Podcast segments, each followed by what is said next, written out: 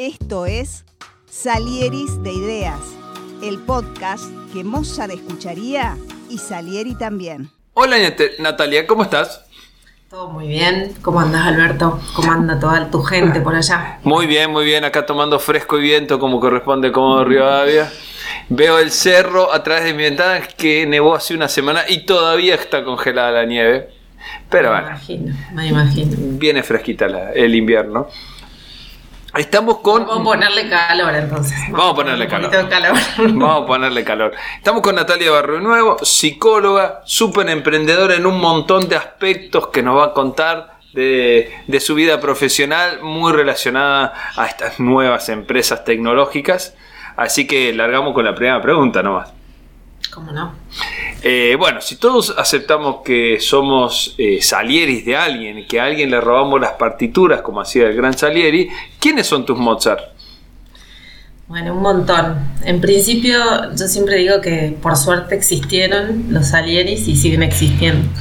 O sea que lo primero que se me viene a la cabeza con esto fue lo que me dijo una vez un profe que yo tengo de un taller de escritura que hago, y eh, que me dijo una de las primeras clases, miren, copien, no teman copiar, no teman pegarse a las ideas de los otros y, me parece que eso es súper interesante porque siempre está como mal visto el tema de, mirar y, tomar las cosas de otros, yo creo que son una buena herencia.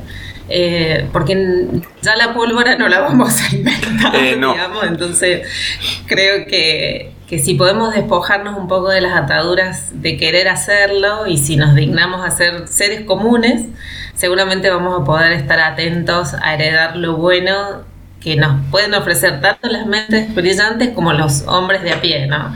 Eh, después, bueno, por supuesto he tenido grandes maestros en mi profesión, en el psicoanálisis, que es donde más me especialicé. Eh, pero también tengo grandes amigos y personas que me ofrecen a veces sin, sin darse cuenta o sin saber algo de lo cual aprendo y de lo cual me enriquezco y, generalmente estoy muy atenta a las palabras de los demás, eh, incluso más que las imágenes, a pesar de lo que es esta era. Eh, y hay muchas personas que podría decir, desde los escritores en general, han sido siempre Mozart para mí, y culturas enteras, ¿no? Que eso yo pienso en los griegos, ¿no? Como que revolucionaron el mundo, eh, inventaron la democracia y a la vez tuvieron en, la mitología, uno puede ver tantísimas cosas hasta el día de hoy reflejadas, ¿no? Esos dioses que se embroncaban y peleaban por amor y por despecho, cual humanoides. Exacto, eh, eso. Era impresionante, ¿no? Entonces un país eh, impactante para mí en cuanto a lo que culturalmente ofreció y sigue ofreciendo, ¿no? Lo seguimos leyendo. Así que te diría que, que me nutro casi como cotidianamente, ¿no? De, un montón de gente, aunque ellos no lo sepan incluso. Es lo mejor, ser Salieri anónimo es lo mejor. Eso, eso. Qué bien, qué bien. Eh, qué bueno lo de los griegos. Sí, me, hiciste acordar cuando yo seguía mucho al Negro Dolina, que en su primera mm. parte siempre traía algún. Leía a Robert Graves, en los mitos griegos Robert Graves. Sí. Es increíble. Entonces decía que a veces lo, bueno de los griegos, digamos que sus dioses a veces se asustaban, ¿viste? Podían destruir el mundo, pero a veces no, le hacían frente a alguien. Era así, era maravilloso eso, digamos, es una versión absolutamente a ver, real, aunque parezca irreal, ¿no? Es, muy interesante cómo lo manejan ellos y cómo sin ninguna clase de, de, problema eh, encienden a, la deidad de emociones fuertemente humanas, ¿no? Eso es súper interesante. Exacto. Exacto, exacto. Aparte de venganzas, ¿viste? Era, muy Claro, sí, sí, por supuesto. Se roban las mujeres. Se roban las mujeres, entonces lo castiga. Ah, es genial, es genial. Es muy bueno, es muy bueno, sí.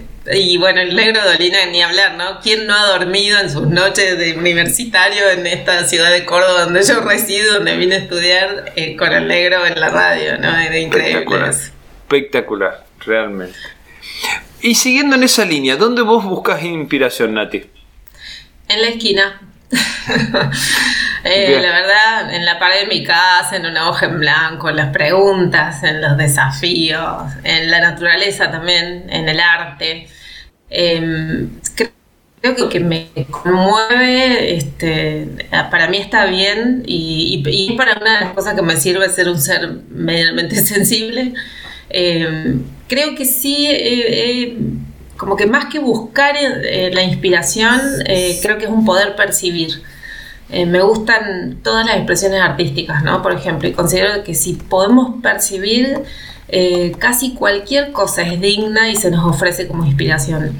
Blanchot, que es un pensador francés que a mí me encanta, dice que la desgracia de las preguntas son las respuestas, ¿no? Creo fervientemente en eso, ¿no? En la vitalidad de las búsquedas más que en el círculo cerrado que puede ofrecer una respuesta. Eh, no me inquietan las preguntas, diría que eso sí lo busco. Eh, me angustia más hasta el punto de, bloquearme a veces esos procesos que no permiten los interrogantes.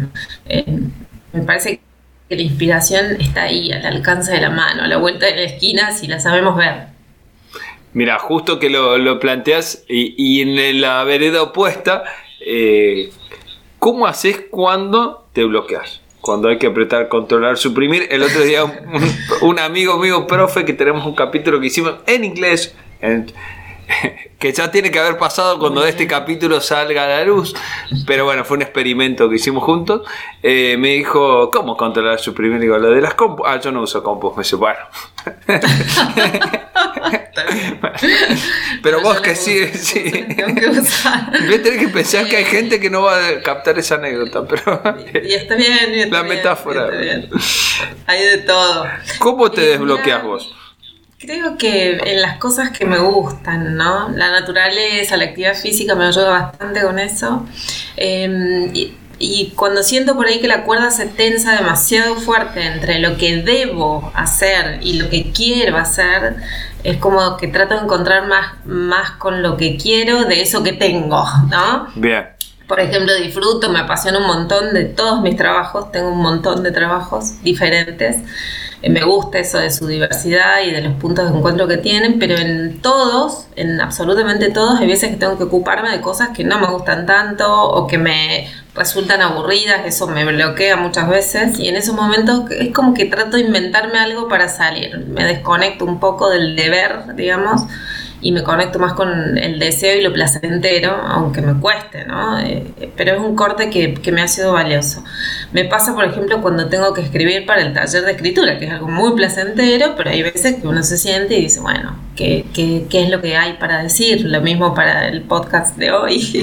Pues. eh, si bien puedo disfrutar, creo que siempre andamos, ¿no? Con esa tensión, la necesidad por ahí de hacer cualquier cosa implica un orden, implica un trabajo.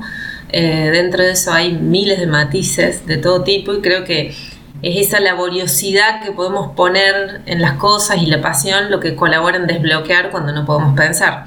Ah, eh, hace un par de días fui a ver una obra de teatro eh, en un teatro chiquitito, hermoso, independiente que hay aquí en la ciudad de Córdoba y era una obra tremendamente minimalista, la gente casi ni hablaba, era un solo actor, una escena muy despojada y realmente daba muchísima angustia verla.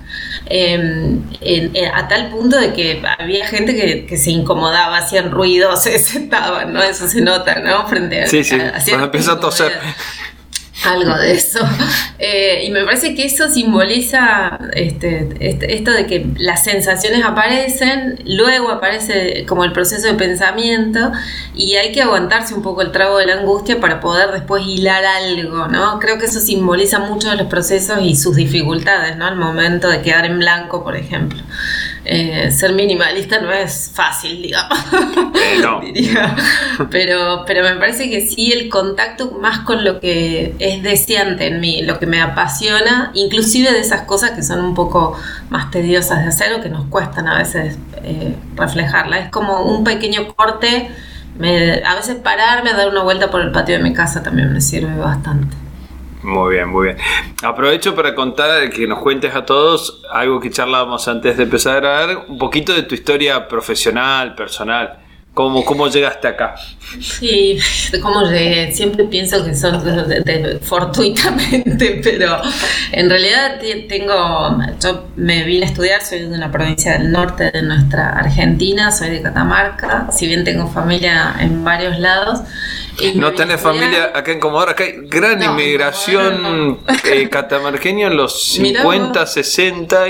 IPF reclutó, muchísima gente de sus primeros trabajadores y hay barrios. Hay muchos geólogos, hay muchos geólogos en Catamarca, montañas y demás, entonces seguramente de allí han aparecido unos cuantos.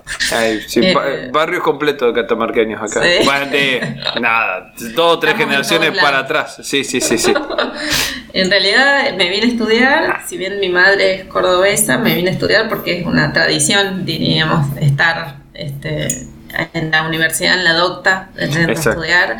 Fue una experiencia muy interesante eso de, irme a estudiar. Ahora mi hija se está yendo a vivir sola, si bien vivimos en Córdoba, se está yendo a vivir al barrio universitario porque empezó, empezó su facultad y digo, bueno, está repitiendo algo muy bueno de esta historia que le, puedo, que le podemos heredar, digamos, los padres. Pero, y mi carrera de base fue la psicología, después hice la carrera psicoanalítica en la Asociación Psicoanalítica de Córdoba, que depende de la IPA, que, de la internacional Luego estuve muy ligada, por un lado, al ámbito social. Todo esto lo fui haciendo como en paralelo, ¿no?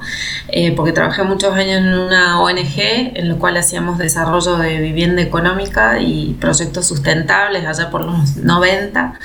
Eh, aprendí muchísimo de esa experiencia y aprendí muchísimo de lo que es la sensibilidad de estar cerca de las personas que realmente eh, viven en condiciones muy paupérrimas y que han tenido oportunidades. Eso me ha ligado hoy, sin querer, a una empresa tecnológica.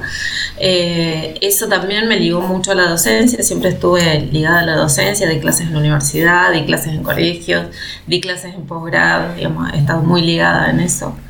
Em, soy, como te dije hace un rato cuando charlábamos, medio como polizón, ¿no? Entro de polizón en un montón de lugares.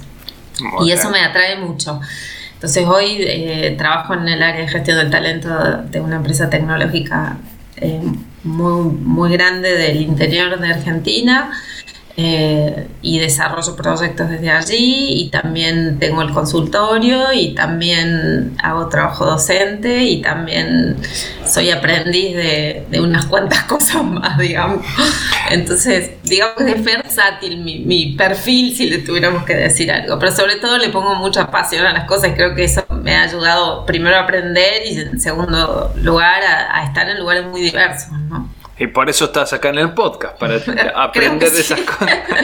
Creo que sí. y en esto de, este transitar, ¿cuál fue el desafío más grande que tuviste desde el punto de vista profesional, personal, el que nos quieras compartir? Hmm. Mira, creo que los desafíos son diarios para mí, ¿no? Eh, también creo que si no me desafiara en cada cosa que hago, no sería yo, es algo muy de mi estilo, digamos alguna vez una persona que me conoce me dice, vos sos muy audaz. y creo que un poco de razón tenía. Eh, y creo que encuentro como modos de desafiarme y de, y de sentir el desafío a diario. Escribir me desafía, intentar crear y fortalecer ecosistemas tecnológicos en el interior del interior y en Latinoamérica es algo que me desafía desde la empresa de software en la que trabajo. Eh, escuchar el inconsciente de una persona que arriba de mi consultorio me desafía. Eh, llegar a una montaña me desafía, digamos. Poder tener una buena conversación y aprender, creo que son dos cuerdas muy potentes que a mí me tironean a diario. Entonces, eh, los afectos, ¿no? Por supuesto, también me desafían y me empujan a hacer y abrirme paso en caminos inhóspitos incluso, ¿no? Los afectos siempre nos desafían si los, si los podemos tomar. Em, no me cuesta mucho meterme en sitios diversos a lo mío, digamos. Eh, si bien incomoda, ¿no? Y siempre me genera incertidumbre, eh, esto de ser polizón, como te decía, es un poco parte de mí. Em, y también me funciona como vitalizante, ¿no? Eh, yo siempre digo, si hay vida hay esperanzas y si hay proyectos es que hay vida. Eso hablábamos en más de una ocasión con Rafa Ibáñez, quien ha estado también en este visita con ustedes, con quien trabajo, y, creo que, y por él estoy aquí, creo. Este, Entonces la reflexión eh, creo que viene en un momento posterior, eh, luego que decanta lo que sentimos, luego que significamos un poco eso, hay algo de comprensión y en los procesos reflexivos que nos permiten ¿no? también ir abriendo lugares y, el desafío abre esas puertas, ¿no? A veces a los patadones, pero creo que implica eso. Soy un amante tenaz de la libertad en todos los órdenes y creo que la reflexión, a mi entender, es como ante todo un espíritu libre. Entonces creo que el desafío es ese para mí, pensar libremente sobre las cosas que, tengo que hacer o que me pasan, ¿no? las dos vías. Y pensando, pensando cosas, ¿qué pensás del riesgo y del error? Eh, ya dijiste que, que te calificaron como audaz, así que ahí el riesgo viene, viene pisando fuerte. En realidad, sí, sí, claro que sí. Eh, creo que sin riesgo no hay vida y sin error no hay aprendizaje.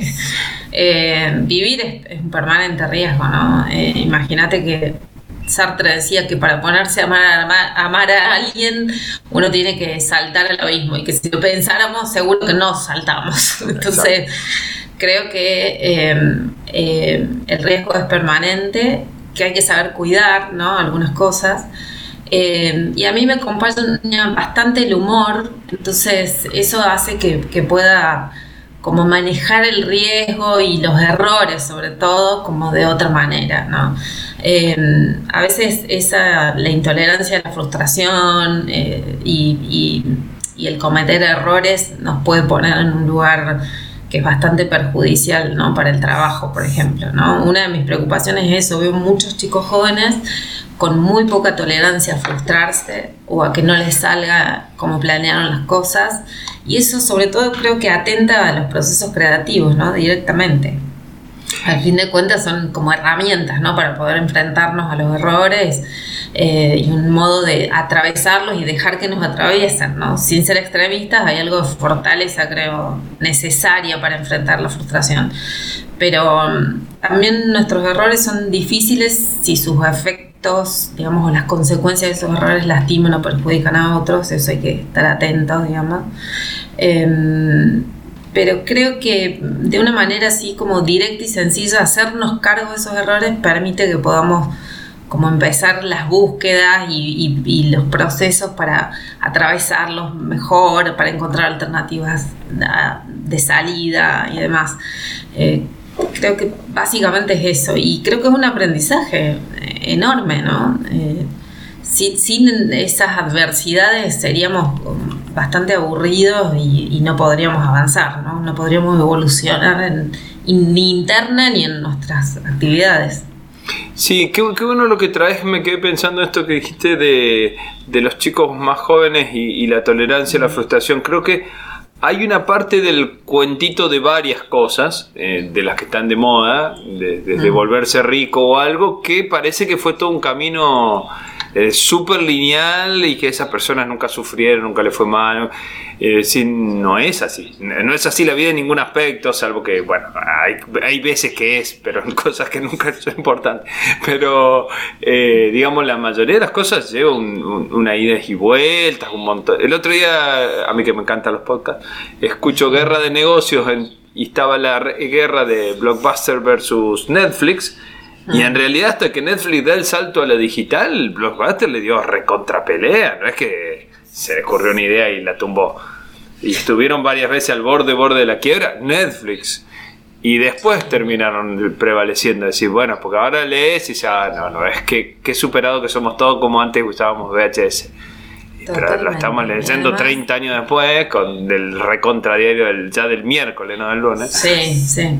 Sí, y además creo que tiene que ver un poco con esa cultura tan vertiginosa y exitista en la que vivimos. Sí. Eh, creo que también tiene que ver con algunos conceptos que estoy meloneando ahí pensando en relación a el lugar y el concepto de trabajo y sus cambios ¿no? en, el, en el último tiempo creo que también tiene que ver con eh, como esta idea de que a una causa un efecto lineal y directo y, como que nos perdemos de vista como todo ese contexto en el cual uno está inmerso y que nos toca, nos atraviesa, habitamos, lo cambiamos, nos cambia. Eh, y, creo que eso es, uno de mis desafíos en, esta época, ¿no? Pensar eh, la concepción del trabajo y el amor por el trabajo desde otro lugar. Eh, pensar cómo eso puede incidir en, procesos creativos, pensar en cómo se, puede, como, ¿cómo decir?, como refrescar, si, si lo podemos decir, a, lo que es el, el, trabajo hoy, sobre todo asociado a donde estoy ligada, ¿no? que es el mundo de la tecnología. Entonces, me parece que justamente es un desafío pensar en cómo, sobre todo la gente joven, puede reivindicar su lazo con los esfuerzos. Te lo diría general, de manera genérica, ¿no? Eh, sí, sí, sí, coincido plenamente. Ahí te casi que me, si me espoleas una de las preguntas, que te las pasé, pero igual, ahí vamos, ahí debemos ir a los contextos de la creatividad, pero me pasa mucho que ya que compartimos esto del deporte con gente que se entusiasma y llega al deporte y dice, bueno, mañana voy a correr media maratón. Digo, pero aunque no estés, ponerle que no estés excedido de peso, tengo un problema físico muy evidente, eh, sí, pero no, no, no, no, no, andá y eh. ponete aunque sea la zapatilla y sabés lo que el otro día estaba en una charla de deporte y dice, correr una maratón significa darle 42 mil golpes a un cuerpo. Bueno, si corres media le das 21 mil. Ese, vos pensás que ni siquiera te pusiste unas zapatillas durante una hora seguida y le diste, digo, por ahí es muchas cosas, espera, espera, es muy interesante, bueno, esto que vos decís de la capacidad de espera tiene que ver con la tolerancia a la frustración. Cuando uno espera, tiene que indefectiblemente tolerar ese espacio donde no puede llegar. Y además, yo siempre digo lo que dice el poeta Cavafis, dice la riqueza está en el proceso, no en el destino de un viaje. Y si uno puede enamorarse de ese proceso, el destino es solamente un punto de llegada para volver a empezar, no para cerrarlo ahí, ¿no? Entonces yo siempre creo más en el proceso, ¿no? Y la ligazón con esos procesos que con el objetivo final, ¿no? De hecho estamos cansados de ver en el mundo gente muy exitosa, entre comillas, este, sobre todo en las cosas que son éxito hoy por hoy o, que son vividas como éxito hoy por hoy y, que son tremendamente infelices, ¿no? Eh, eh, y que no pueden masticar eh, y saborear ¿no? ese proceso que llevó a ni hablar de estas cosas muy muy de moda ¿no? del éxito rápido de, de que se elude ese proceso de aprendizaje Sí, sí, sí, yo creo que, también planteando del lado del contexto, hay una par de simplificaciones en los ejemplos. Pues ahí chico dice, no, llegó a tal nivel de la vida, pero para eso, eh, yo a veces se los planteo hasta a mi alumno, digo, ojo que sacrificó muchísimo, no tiene ni hijo ni familia, ni hizo otra cosa. Digo, ¿vos estás dispuesto a sacrificar eso? Porque. Exactamente. y no hay ganancia sin pérdida. Exacto. Eso es así, ¿no? Ese, ese, concepto de que todas van a ser ganancias y es como complejo. Es complejo. Sí, yo me, acuerdo que algunas veces usaba la metáfora de ir a la guerra, y le digo que estuve charlando con alguien después que me decía no hay que, no hay que usar cosas de, tan bélicas. digo, pero vos tenés que ir a la guerra. Me acuerdo alguna vez, en un, eh, era, era, era como una metáfora, no íbamos a la guerra. Pero, como es, le decía, si vos aceptás que del lado tuyo va a haber bajas, si vos aceptás que vos vas a perder parte y vas a ganar otras si ganás, tenés que ir a la guerra. Si vos no querés perder nada, no podés ir a la guerra porque seguro te la van a pegar. El otro también tiene manos, o sea, ¿no? y, entonces... y además eh, en eso también hay un aprendizaje, creo, Alberto. O sea, en, en esas pérdidas, en esas renuncias incluso, hay un aprendizaje y uno creo que se vuelve bastante más tolerante, por ejemplo, a la frustración, que es una habilidad, ¿no? no es un aprendizaje, es una habilidad y es algo que nos permite desenvolvernos mejor si, si dejamos que eso nos ocurra, digamos, si no, si no andamos como refractarios evitando cualquier cuestión angustiante, ¿no? Bueno, vengo del ámbito humanístico ante todo, ¿no? Sí, yo, a mí que me gusta este del, del, triatlón, yo siempre le digo, ¿sabes la cantidad de veces que salí último, último, último? No es que penúltimo, último. Bueno, una vez que te bancas eso, después vas a ir mejorando. pero es, todo, es, es así. Eh, yo creo que ahí hay, que, hay un mensaje a, los más chicos como para ponerle un poco de pilas a eso, porque vienen con un, y si no vienen con una frustración muy grande eh, eh, en que no cumplen determinados objetivos, decir, pero pará, pará, ¿qué es eso que lo cumplió tan rápido? Sí, tal cual. Y además esto del tiempo, ¿no? La vida es tiempo, ¿no? Y, y ese tiempo necesario para madurar, digo, uno no puede como acelerar algún proceso en relación a eso tiene que eh, ir paso tras paso. Así es. Y en esto de crear contextos, que traíamos la, pregunta, ¿cómo creamos, creamos contextos creativos? Mm. Es súper interesante lo que decís. Yo siempre digo que me, me, quedé pensando mucho en tu pregunta de cuánto influye y cómo uno puede armarse esos contextos.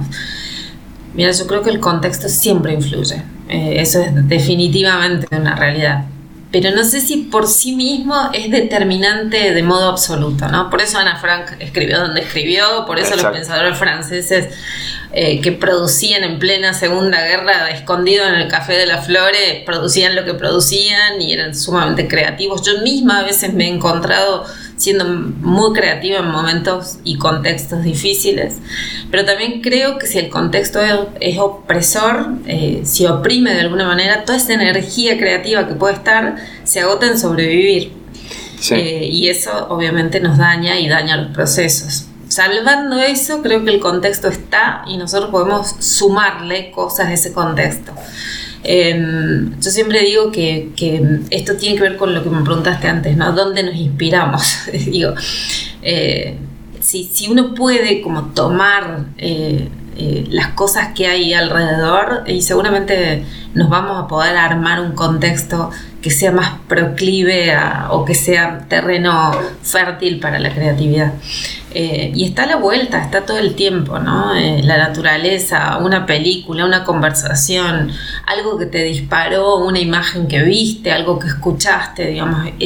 creo que el tema es la atención a eso. Uno vive muy apurado hoy por hoy, ¿no? Y se pierde de vista múltiples, infinitas sensaciones de eso. Una vez hice un curso de fotografía y mi proyecto se llamaba Historia del Cielo y me dediqué a fotografiar el cielo. Puedo decirte que debo tener millones de fotos del cielo, todas diversas, y que podría seguir haciéndolo, ¿no? O sea que en realidad creo que está en esto, como estar atentos, ¿no? Eh, las posibilidades se multiplican al momento de crear, pero también las posibilidades se multiplican al momento de construir como el nido que aloje esas posibilidades, ¿no?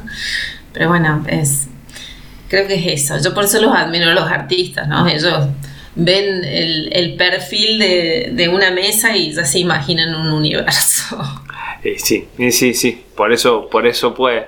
Eh, realmente yo creo que hay, un momento en que las ideas o todo necesitan un, un contexto que los ampare, que los cuide un poquito y después ya cuando son crecen pueden crecer en cualquier lado. Ya está.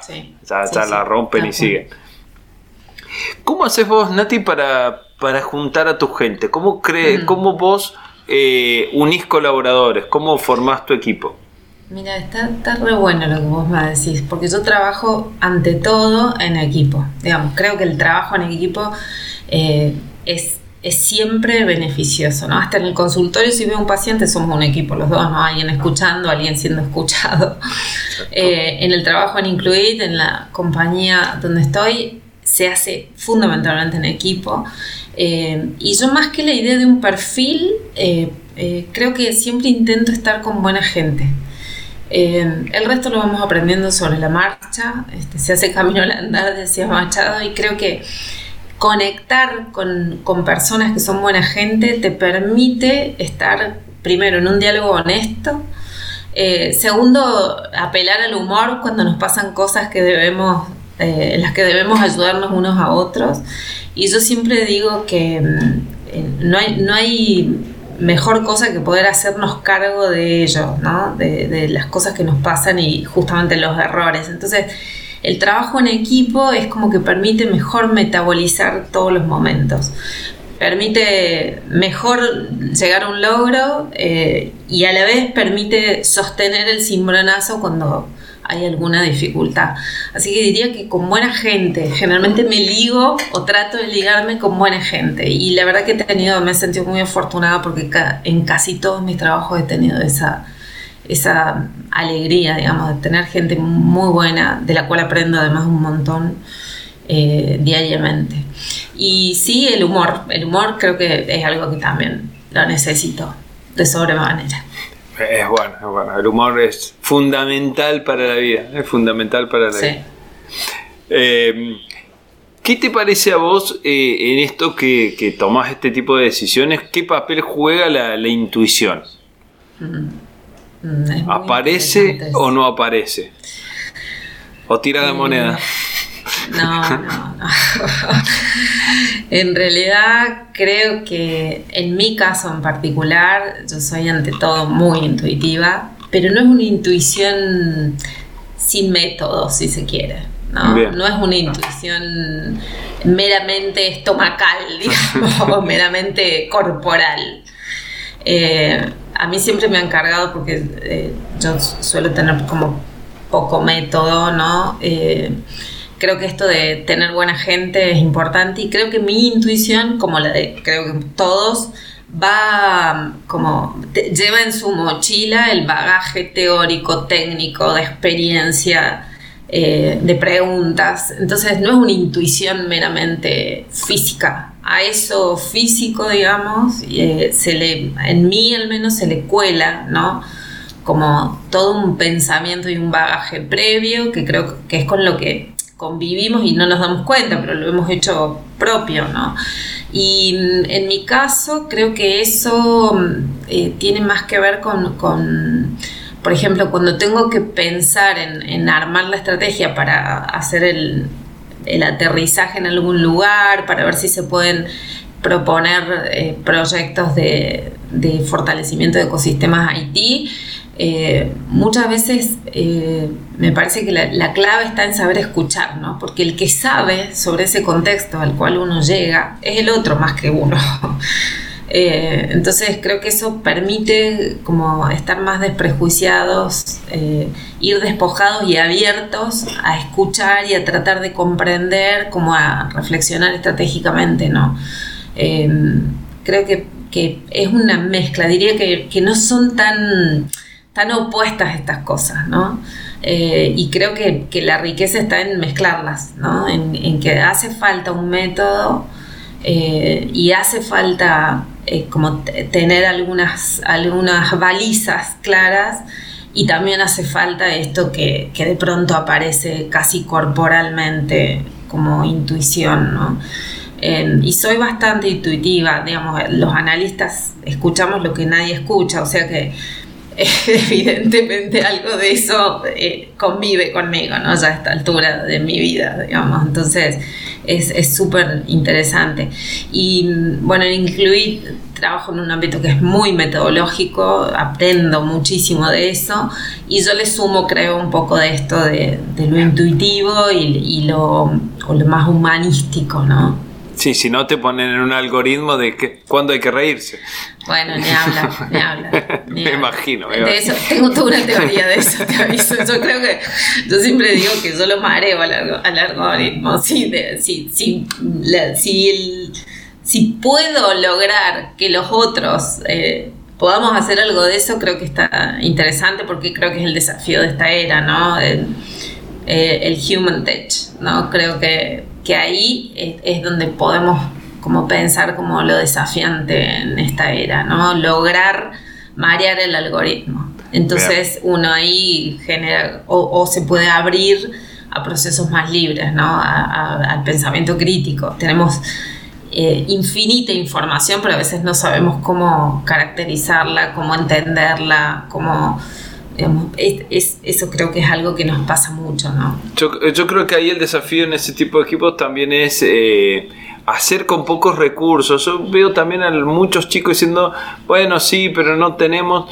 Eh, ¿Te acuerdas en la, guerra entre en la guerra de los Balcanes? Se llamaba Guerra de los- No, la guerra de la ex Yugoslavia o la guerra de los Balcanes, una de estas.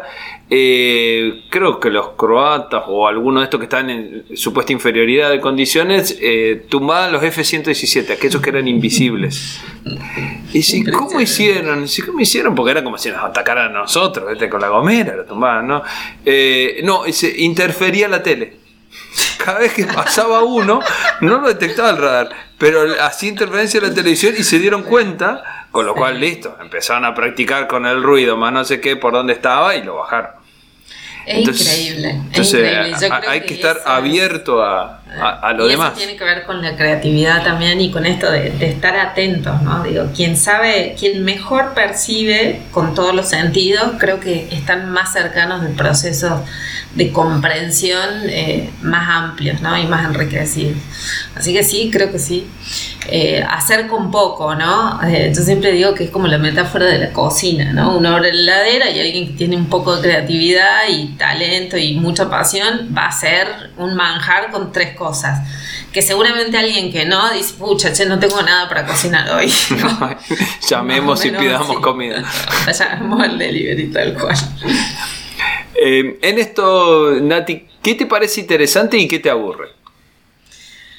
Ay, a ver, interesante para mí eh, me parece, sobre todo la gente de la cual aprendo, ¿no? Eh, me parece muy interesante eh, el- los mundos que puedo descubrir, ¿no? Eh, la literatura en general me parece interesante. eh, me, a ver, me aburre bastante una conversación superficial y el narcisismo de alguna gente. Eso te podría decir como de cajón, ¿no? Eh, y, y como interesante te diría que eh, medio como que soy difícil de aburrirme en cuanto eh, busco cosas para investigar. Yo trato de leer lo más que puedo. Querría tener otra vida para leer todo lo que no puedo. Eh, y, muchas cosas me resultan muy interesantes de la literatura, eh, de la literatura tanto de ficción como, como de ensayística, ¿no?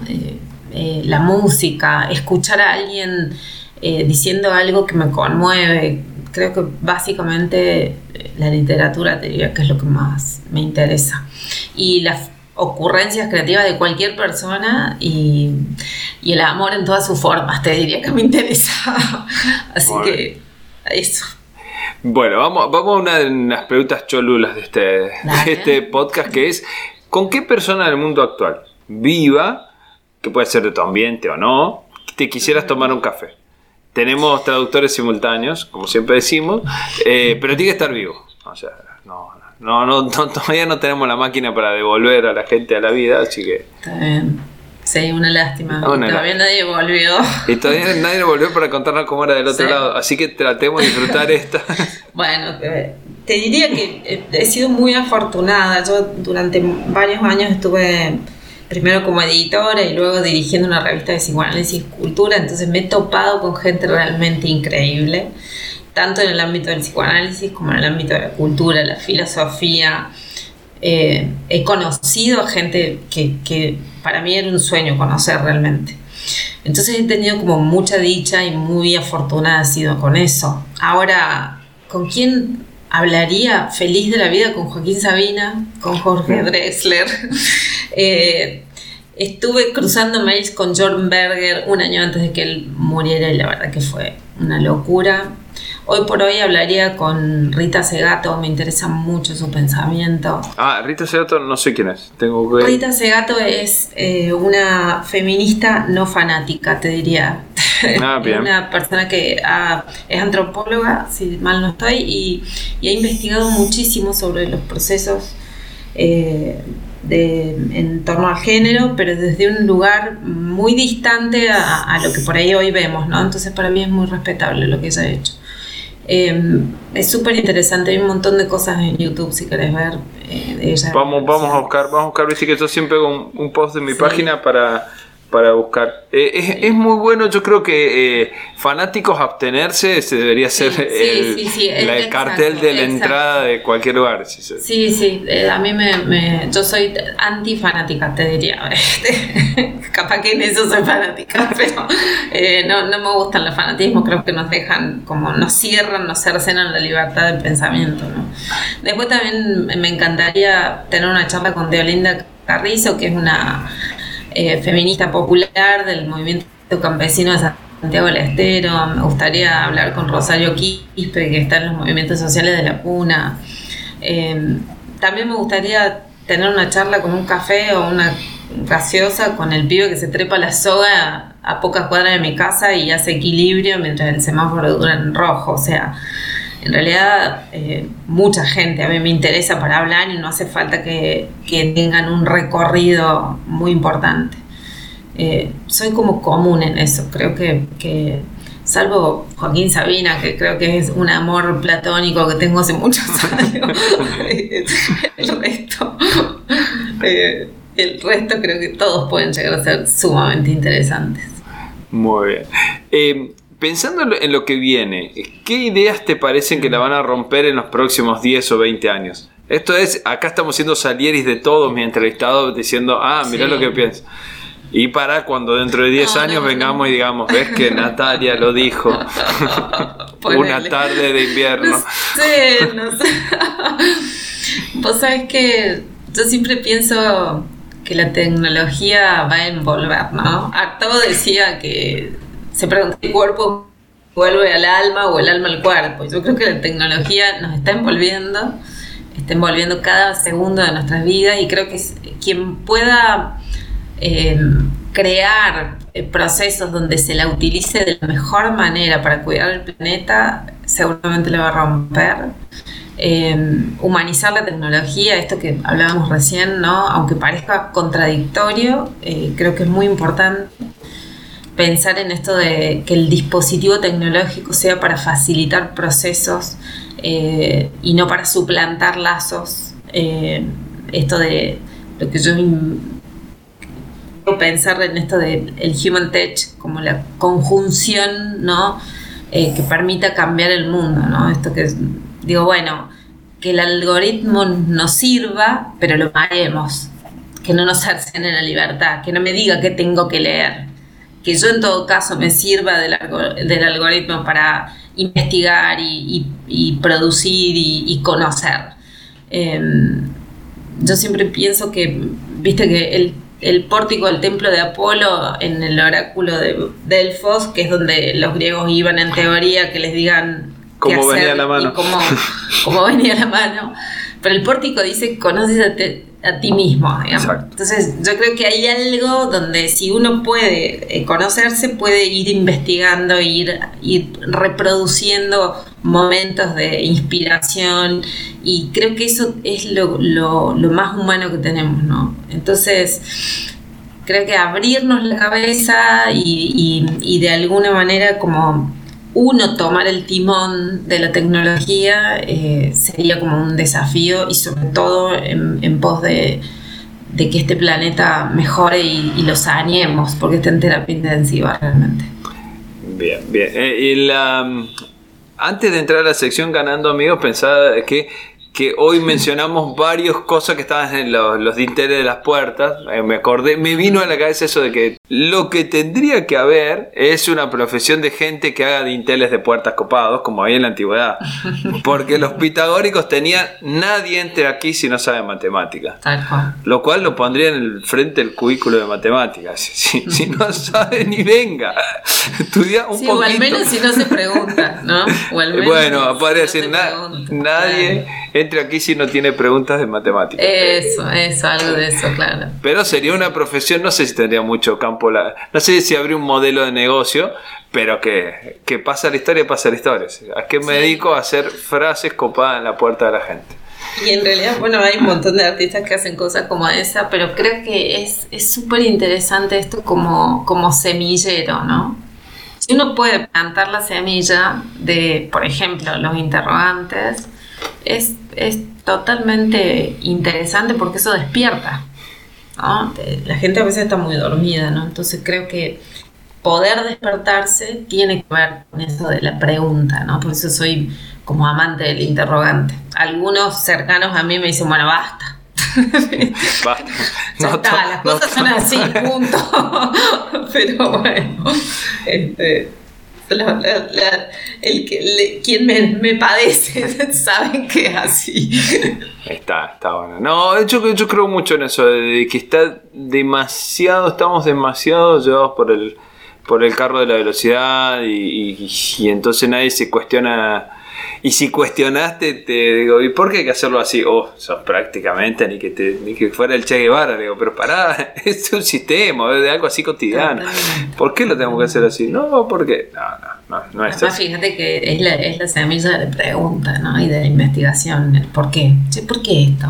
¿Por, ¿por qué? Sí, sí, sí. ¿Por qué? Para... ¿Para qué? ¿Cómo? Digamos, son, son cosas importantes.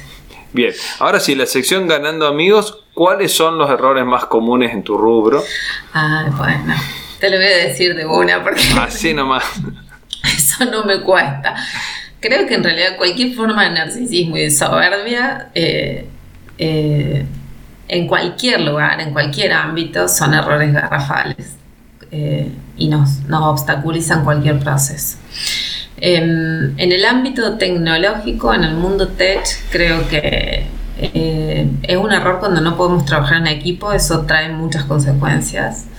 Em, y, creo que deshumanizar el trabajo, en cualquier trabajo, eh, es un error, porque te deja como muy alienado sin poder pensar y eso nos exilia, creo, en el fondo de la condición humana, ¿no? Eh, y tiene consecuencias graves al momento de trabajar o de hacer cualquier cosa, digamos, despojarnos de todas esas eh, cosas más humanas, desde hablar, ¿no? Que es algo netamente humano, ¿no? No comunicarnos, ¿no? Entiendo que los animales también tienen códigos, pero el hablar, el darle significación a las palabras es humano. Entonces, eh, te diría que me quedo con el narcisismo y la soberbia como los grandes errores y que pueden abarcar casi cualquier ámbito. Bien, muy bien, muy interesante. Sí, sí, sí, sí. Creo que ahí hay mucho, hay mucho para hacer. Eh, una pregunta clásica que siempre hago es, ¿cultura o estrategia? ¿Quién predomina? Ah, bueno, la cultura se come la estrategia del ah, desayuno, dicen los que saben, ¿no? Eh, creo que es así. Acá cuestionamos a los que saben. Está bien, pero vos sabés que yo creo que es así. Por eso las, las, compañías trabajan bastante en el tema de cultura, los procesos culturales que impulsamos desde Incluid, donde yo trabajo, tienen una idea de lo que es la comunidad ¿no? como cultura de trabajo y machacamos bastante con eso. Comunidad en, el sentido de que ante todo es esto de el bien común prevaleciendo, ¿no? Eh, creo que aún es necesaria la ronda alrededor del fuego y creo que esa, esa cultura es, muy interesante y transpirarla y transmitir la cultura es, un desafío para las áreas de, sobre todo las áreas blandas de las compañías, es renunciar al individualismo, al, a, la métrica de vanidad, como estoy leyendo el ah, bienestar. Está, genial, está genial, sí. Eh, entonces me, me, parece que eh, eh, digamos, mi trabajo por eso insiste, ¿no? En fomentar un poco esa mirada y construcción desde el conjunto, desde lo grupal. Eh, el equipo consiguiendo un objetivo, no hay nada más bonito que festejar un logro abrazándonos, ¿no? Entonces me parece que, que si la cultura pasa por buenos lugares, porque también puede ser una cultura medio como que, que, que sea totalmente no, sí, sí. Génica para el proceso, que sea poco saludable, para llamarlo de algún modo. Entonces, creo que hay que trabajar mucho en cultura para que justamente la estrategia quede como eh, enriquecida por esa cultura y no que sea. Eh, que sean como que se formen esas guerras internas, ¿no? Entre una cultura y una, y una estrategia y obviamente un objetivo, ¿no? Porque por ahí hay muchas en el ámbito empresarial muchas organizaciones que son totalmente heterogénicas y consiguen los objetivos, ¿no? Entonces ¿qué organización es esta, no? Sí, sí, sí, sí, son la máquina de picar carne, ¿no? Meten la picadora de carne y estos tienen una tasa de rotación de empleados altísima y bueno, no debe estar muy bueno laburar ahí.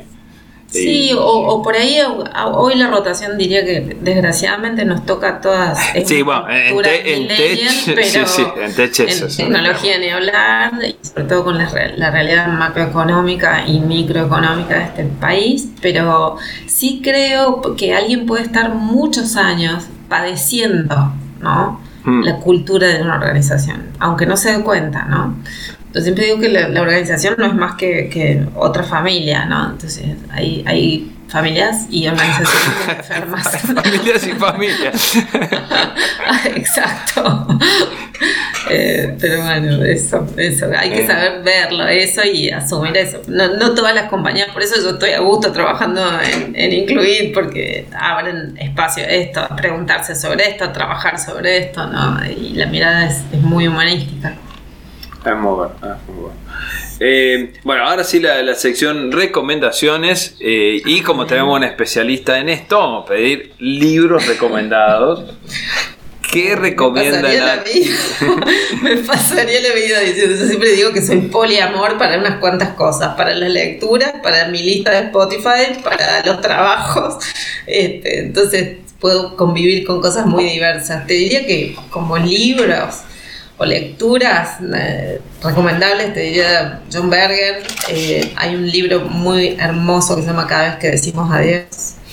Em, Clarice Lispector, casi todo lo que puedan leer de ella es maravilloso. Pueden empezar por Agua Viva, que es un libro alucinante. ¿Agua cuánto se me, se me pasó? Agua Viva. Agua Viva. Agua viva. Ah, justo veo como una interferencia. Agua Viva, perfecto. Luego, mm, bueno, de Paul Oster me ha gustado mucho La Invención de la Soledad.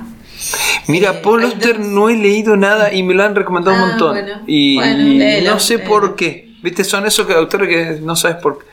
¿Por qué? Y en realidad Berger a mí me gusta más, ¿no? Eh, ese libro a mí me marcó la vida, es una belleza de libro. Y después hay dos libros que para mí han sido eh, muy importantes en mi vida y me han consolidado como lectora. Una se llama, uno se llama Memorias de Adriano, de Margarit Jursenar, es una novela histórica, digamos, y reconstituida, ficcionada. Es las Memorias de Adriano, de, eh, es uno de los cinco emperadores buenos, eh, y es, es alucinante ese libro. Y otro libro que me marcó absolutamente es El varón rampante, de Italo Calvino, que es de una belleza infinita, te diría.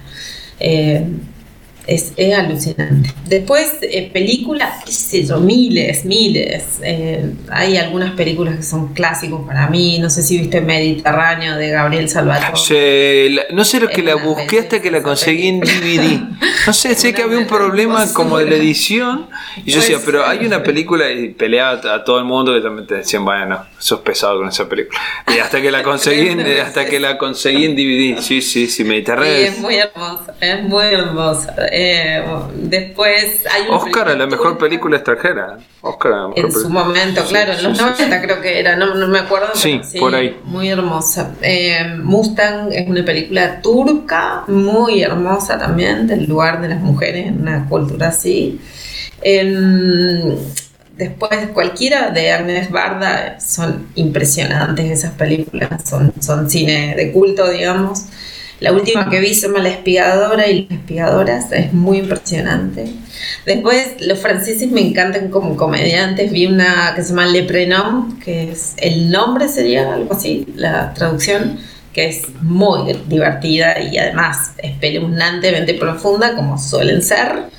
Em, y cualquiera que conmueva, seguramente voy a estar viéndola. Eh, no veo nada, casi nada de cine. Em, comercial, te diría, pocas cosas. me gusta más el cine europeo, aunque sea más lerdo o, menos, menos interesante y menos de acción, pero y, mm, me gusta más eso. Luego vi, estoy como, veo pocas series, pero algunas que he visto y que me han gustado, ha sido, Borgen ha sido una que me encantó. He visto un par de series em, nórdicas, digamos, y me copé con eso. Eh, si no viste Borges, mirala. Eh, me, la, me la recomendaron ayer, de nuevo. vale, viste cuando. Eh, a veces Te digo. La vuelvo a recomendar. Eh, sí, cuando, a veces necesito esas dos o tres recomendaciones cruzadas para decir, bueno, si ya tres personas me lo dijeron, algo hay. Así que bueno, está, eh, juntando votos, Borja. Está bueno, está juntando votos. Sí, sí, esa te diría después he visto otras que están bien, pero tampoco me parecieron guau. Pero las nórdicas me han gustado. Algo en que creer, una, es una danesa creo que es, que también eh, Rita, Merlí, Bonus Familien, todas esas las he visto y me han parecido buenas. ¿no? Para lo que es una serie, ¿no? para lo que, sí, sí, sí. Maratonista de series. Siempre busco series de, eh, cortas, no, me gustan esas que tienen miles de temporadas, ¿no? Pero bueno. Está muy bien, está muy bien. Genial. Bueno, y para ir terminando, una, bueno, por ahí lo dijiste entre medio, pero una novela, como novela, Novela Memorias de Adriano, te diría, y El varón rampante, esas dos tienen más formato novela histórica una y, alucinante. La, la, tengo ahí como pregunta para no olvidarme, porque hay algunos de mi entrevistado que es como o muy técnico o muy y, se me escapa la novela que es gran género gran género para el otro día charlábamos con alguien de acá del podcast y decíamos gran género para despertar creatividad y muy difícil, ¿no? Porque no cualquiera puede escribir una novela. No, no. tengo un profe de, que es un escritor en realidad, un profe, de, voy a un taller de escritura hace un, par de años y, y en realidad yo creo que no, siempre escribo cuentos y, y creo que el género novela hay que ser muy metódico, hay que ir siguiéndole el hilo y armando esa historia. Eh, de una manera muy minuciosa y eso no es para todos. Sí, dicen que Gabriel García Márquez quemó como no sé cuántos cuadernos. Cuando la publicó, quemó todos los cuadernos donde estaba todo el esquema del 100 años de soledad. 100 años de soledad. Por todo el árbol genealógico, todo. Dice, no, no, no. A mí nadie me puede abrir la puerta y encontrarme en calzoncillos, que esos son mis cuadernos. No, no, no. eso no. Eso no lo va a saber nadie. eso se va al fuego. Y, la, novela ya está cerradita y bonita como quedó. así es. Bueno, Cortázar, a quien yo sigo muchísimo, eh, tiene pocas novelas. Tiene una muy de joven, se llama Los Premios, una que va adentro de un barco, una media así de ciencia ficción, media rara, pero, pero son más cuentos, son muchos más cuentos. Son muchos más cuentos, sí, pero son alucinantes, o sea que valen como 10 novelas. Así que para mí estamos, más cuentos que son impresionantes. Sí, sí, un, gran. Eh, y la pregunta al final es una canción, autor o una música que te guste para irnos pensando en música. Ya te dije que soy poliamor con esto. Te puedo decir cualquiera de Drexler o de Sabina, te puedo decir La Traviata de Verdi, te puedo decir otra ópera que a mí me ha fascinado y la sigo escuchando y escuchando que se llama Las Indes Galantes. Ah, es una ópera teatro. Eh, te la paso después por YouTube. es alucinante. Em, me gustan bandas de rock. Em, tanto brasileras como españolas como uruguayas, me encanta, no te va a gustar. Vino hace poco a Córdoba, por eso lo tengo fresco en la mente. Mm. Me gusta casi todo lo que interpretó Mercedes Sosa y me puedo quedar escuchando muy contenta de eso. Fander Mole, Valeria Walsh, miles. la música es enorme. Genial, genial. Espero la referencia a la ópera, esa la ponemos, la ponemos en la, paso, Te la paso, te la paso porque es una belleza, una belleza. Genial. Bueno, Nati, muchísimas gracias, muchísimas gracias por tu tiempo. Creo que pudimos charlar y comprender el mundo de los psicólogos de adentro de una empresa. Yo ya te recomendé una serie que venimos charlando hace días, porque hay una psicóloga en una empresa. No es de tecnología, es un fondo de inversión Así que bueno, no sé si será la Nati de Incluit la, misma que Vamos a ver, de Billions. preguntarle a, Rafa, a, Rafa. A mis compañeros de trabajo, a ver cómo me ven. Este, yo creo que ante todo es eso, es la humanizar eh, la vida laboral es, un desafío y es súper interesante. Ah, te agradezco un montón. Eh, ojalá que pueda servirte y si no, ha quedado en una hermosa charla con vos. No, sirvió, sirvió. Y sirve a todos eh, charlar de muchas cosas. Dale. Muchas gracias, gracias Alberta. Un abrazo enorme por allá.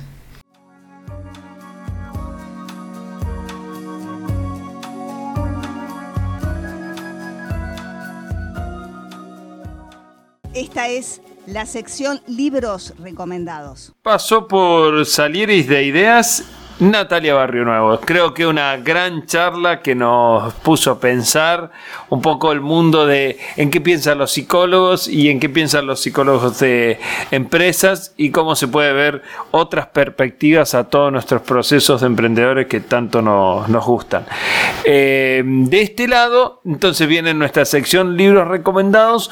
Un libro muy recomendado, especialmente por un amigo y en mi próxima lista de, de libros por leer, que es Nunca te pares. La autobiografía de Phil Knight, el, fundador de Nike, que lo hemos visto en varias ocasiones. Eh, a los que les gusta la serie de los Lakers se lo ve cuando le ofrece a Magic Johnson firmar con él y firma con Reebok. Y después en, nuestra ya recomendada podcast eh, Guerras de Negocios en su competencia con Adidas, eh, Puma y todas sus, sus competidores, sus competidores de, del mundo del deporte. Así que, bueno, nada, súper recomendable, súper para entender el mundo de los que empujan desde adentro. Eh, nuestro queridísimo Nunca te pares con Phil Knight. Eh, espero les haya gustado el capítulo, espero nos sigan y continuamos en múltiples plataformas esperando que les siga gustando este, esta aventura de Salieres de Ideas. Nos vemos en la próxima.